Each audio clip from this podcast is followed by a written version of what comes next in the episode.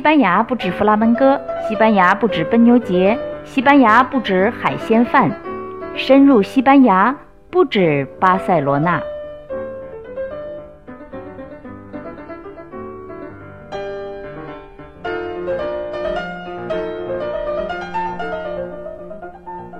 欧啦，大家好，欢迎收听不止巴塞罗那。去年的一个长篇流感下的北京中年。把大家看得感慨万千，包括我自己在内啊，有感慨生死的，有感慨医患关系的，有感慨医学的，也有感慨那个中年女婿不易的，等等等等吧。总之，反正那个北京中年，好像戳中了所有的人的某一根神经。这场流感现在看起来是结束了。我这个人始终是后知后觉，所以别人都说过了，而且这个，这个已经翻篇翻了好几篇了。那我现在把它拿出来，呃，不过我拿出来呢，只是作为一个引子，因为我要说的是一百年前的1918年的西班牙流感。1918年的西班牙流感造成全世界五亿人受到感染，五千万至一亿人死亡。呃，这是个什么数字呢？你看，当时世界人口是十七亿，就是死了五千万到一亿，那死亡人数几乎就是当时全世界人口的百分之二点五至五。那普通流感的死亡率是多少呢？一般是百分之零点一，所以这样对比一下非常恐怖。而且当时欧洲正是一战的尾声，那一战造成多少人死亡呢？是一千六百万。那跟五千万比起来还有个距离，所以这场西班牙流感比一战杀死的人还多得多。有的时候很遗憾，历史在一百年后居然就成了这些数据，个体的不幸，一个个家庭的不幸，甚至是一个个村庄的消亡都被统计成数字。不要说一百年前哈，就是现在一样，像伊拉克内战。被炸死的人、流亡失所的人，我们接触到的信息都是一组组的数字了。你细想一下，每个数字背后都有那么多曾经战前的生活、战后的不幸等等吧，不能深想。我觉得深想以后就容易得抑郁症。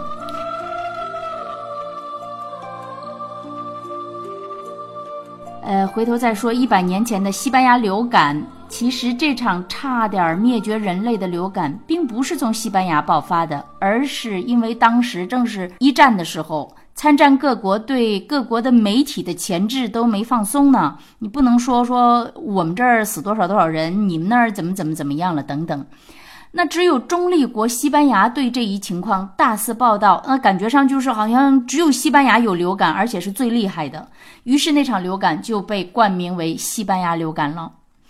那西班牙当时疫情确实是非常严重，大概有八百万受感染，甚至包括西班牙国王阿方索十三世当时也染了流感，但是他不是没有死啊。呃，那么当全世界称之为西班牙流感的时候，西班牙人自己则把这场流感以著名的歌剧《Soldados de Nápoles》为其命名，就是那不勒斯士兵。据说这首歌当时家喻户晓，可见流感病毒当时是怎样的铺天盖地，钻进了每一个家庭。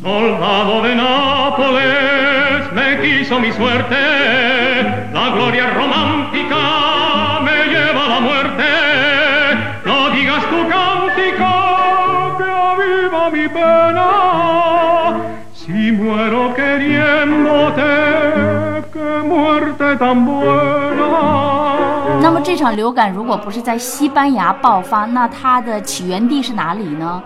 呃，实际上起源地是美国，美国的堪萨斯州的军营。一九一八年的三月四日，正正好好，现在是一百年了。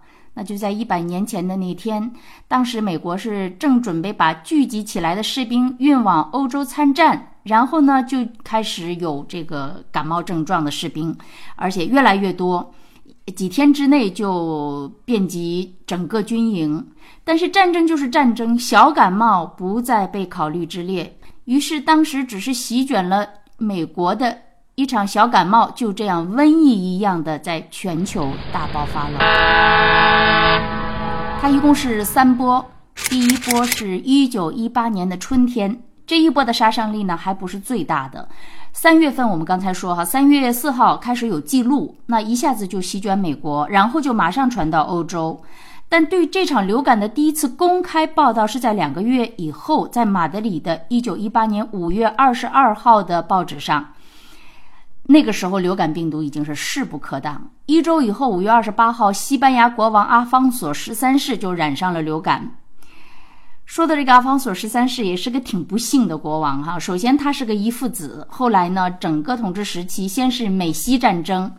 美西战争中，就是西班牙当时被新兴的美国给彻底击溃，丧失了菲律宾和所有的美洲领地。那当那个时候他还小，是他母亲摄政。后来呢，他自己统治的时候，三十多岁的时候了，民众就开始要求共和，要求推翻君主制。活动最厉害的就是马德里和巴塞罗那。所以我一直都说，巴塞罗那是一直要求共和的。在阿方索十三世的支持下，一九二三年的九月，里维拉在巴塞罗那发动政变，建立了一个独裁政权。从那个时候起，一直到一九三零年，这个国王得流感的国王，实际上都是依靠着独裁者维持国王的地位，实际上就没有什么地位了。那一九三一年，西班牙爆发了革命，里维拉政权被推翻，于是呢，西班牙的第二共和国建立。阿方索十三世就被迫退位了，而且开始逃亡生活。他就在流亡生活中，在罗马病逝了。他去世的时候，西班牙正是处于另一个独裁政权之中，就是弗朗哥的时代开始的时候。又说的有点远，好，再回西班牙流感，说它的第一波过了，然后呢就是第二波，第二波就发生在一九一八年的秋季，那这是最致命的一波。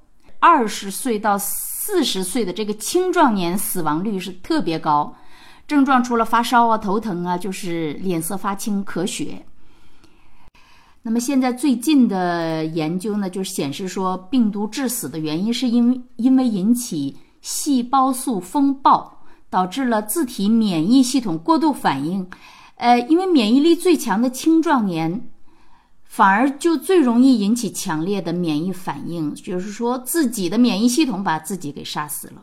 这个要是换到这次的流感下的北京中年，那就得换个题目了，那就是流感下的佳木斯老年了。得罪了逝者为大吧。但是呢，咱们永远不缺乏的是这个精神：困境中的自嘲，灾难中的玩笑。再说这第二波，当时南非总统也是染了流感而死。正是这一年，一九一八年的七月十八日，最伟大的南非人曼德拉出生了。有人说，如果他出生早一两年的话，可能非洲历史就得改写了，因为正是曼德拉出生的时候，南非有近十四万人死于流感。当然了，历史没有如果，所以他也没法改写。那如果可以改写的话，那首《光辉岁月》也就不存在了，岂不是一大遗憾吗？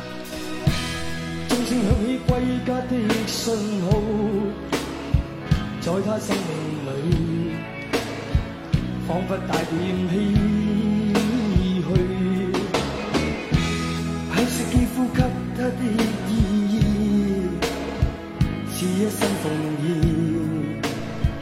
这可怕的第二波一下子让整个世界蒙上了一个大灭绝的阴影，从阿拉斯加的爱斯基摩部落。到太平洋的这个萨摩亚岛，无一幸免。很多爱斯基摩部落都一村一村的死绝，因为他们就是缺缺乏这个免疫力的。那在萨摩亚，死亡率更高达百分之二十五。可能你觉得二十五还是个抽象的啊，但是你想象一下，你找出认识的二十个人，因为流感走了五个，你想想这是怎么样的一个数字？那么当时中国呢？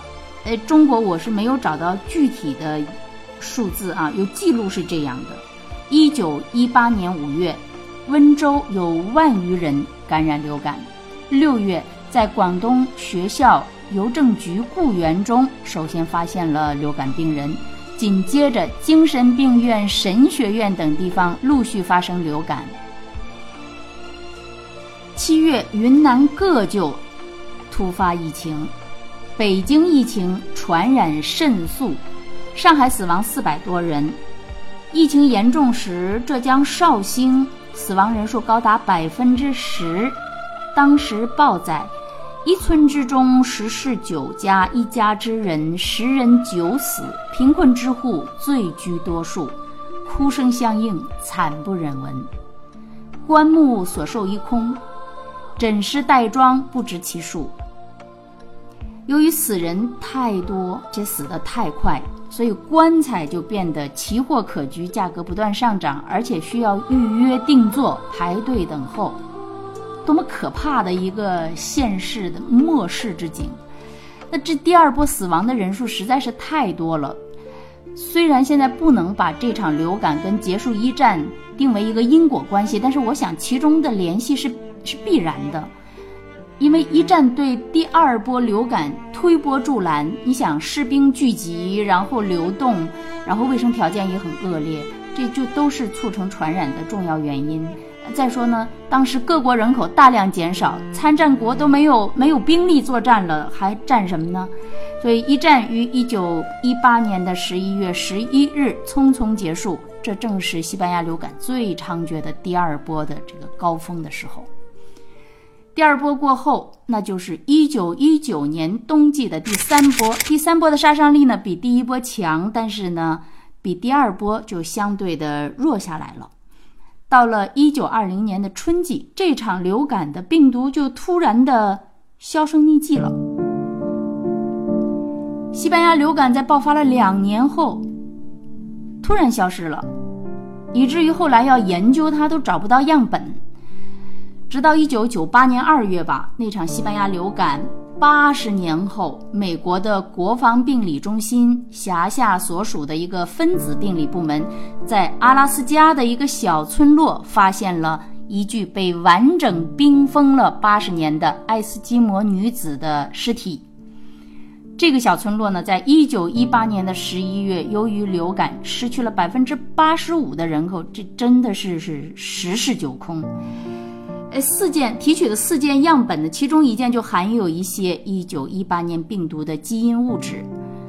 这个样本给了科学家第一手资料，也是在这个流感八十年之后才有了第一手资料来研究这个病毒。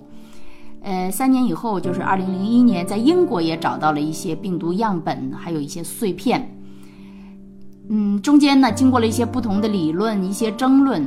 这里呢，只是说最近的一个研究成果吧，研究结果吧，那就是二零一四年进行的一项针对此病毒的重建推断。这种病毒是在一九一八年之前不久起源，来自于一种人类 H1 病毒和一种禽病毒的重配，禽流感的流感病毒。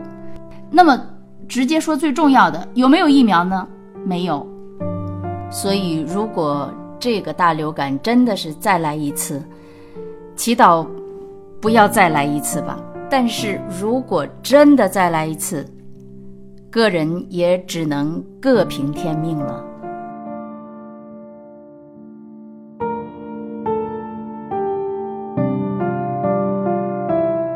好了，感谢收听今天的不止巴塞罗那，下周见。